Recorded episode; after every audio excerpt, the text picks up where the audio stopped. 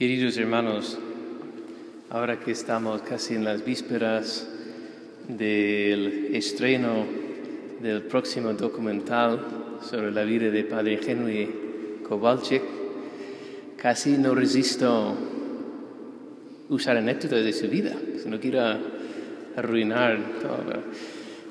Tengo que decir algo, porque le conocíais mucho y las veces que él viajaba desde aquí, que ya tenía mucho trabajo aquí, estaba de guardia varios días en el hospital, no toda la semana, es imposible, pero varios días, domingo por la noche hasta miércoles a media mañana, y después aquí en la parroquia trabajando, también haciendo convivencias, retiros aquí, pero todos los años hacía varios viajes a los Estados Unidos. Y allí cuando le enviaban, le le exprimían como una naranja hasta, hasta la médula. todo lo que tenía allí le sacaba, le sacaba, le sacaba.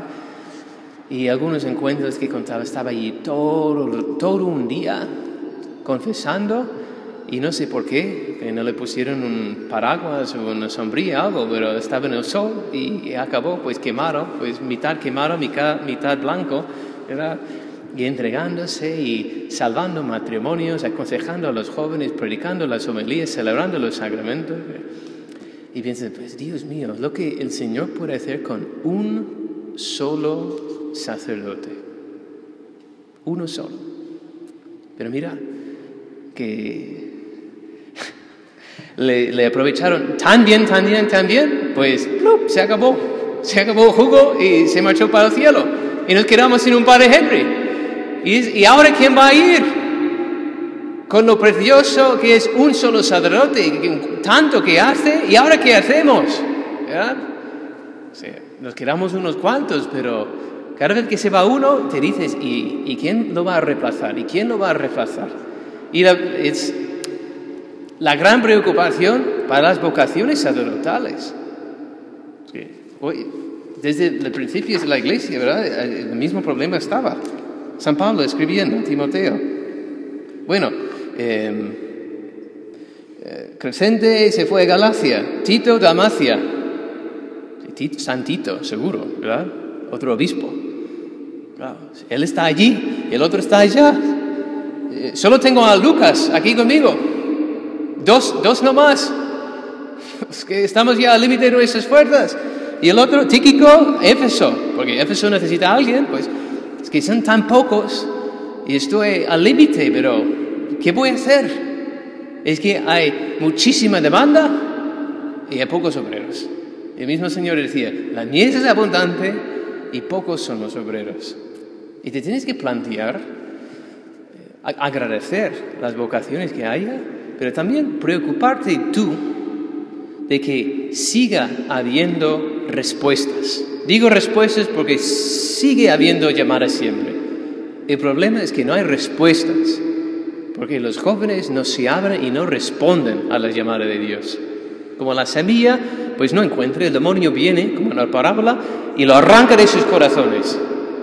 Jóvenes muy buenos que de niños, pues tenía ilusión por al menos apertura, lo que Dios quiere de mí, ser un sacerdote, pero entran en la adolescencia y descubren todas las tonterías que hay por allí y todos los pecados y vicios. También descubren las chicas, que bueno, ¿qué vamos a hacer? Eso es otra barrera, pero algunos lo superan. Si tienen la llamada, por supuesto, las chicas no sois malas. Ah, es solo que, si estás llamada a ser sacerdote, pues no, no, no, no, no cuadra. Pues todos esos obstáculos y muchos pues caen por el camino y viene el demonio, arranca esa semilla de su corazón. O igual que tiene las, mm, ¿cómo se dice? Abrojos o espinas, o tiene las piedras en, el terreno y no puede echar raíces, etcétera, etcétera, etcétera. Y te tienes que plantear, ¿cómo estoy ayudando yo a cultivar la tierra para que la semilla de la vocación sacerdotal, que tanto aprecio yo y necesito yo, porque necesito a Jesucristo en la Eucaristía y necesito a Jesucristo que me perdone mis pecados, ¿cómo estoy ayudando a labrar esa tierra? También lo que hago yo sirve al Señor para derrochar gracias sobre las almas. para que puedan abrirse y decir sí. No voy a decir que es automático, ¿verdad? Como ganas 50 puntos o pones 50 euros y ganas una vocación. obviamente no es así. Pero de algún modo u otro hay que pagar las gracias que recibimos y que el mundo recibe. Y es el testimonio de la iglesia desde siempre que hay personas que se consagran a Dios en oración y penitencia para como arrancar o, tirar abajo la gracia de Dios para la conversión de las almas.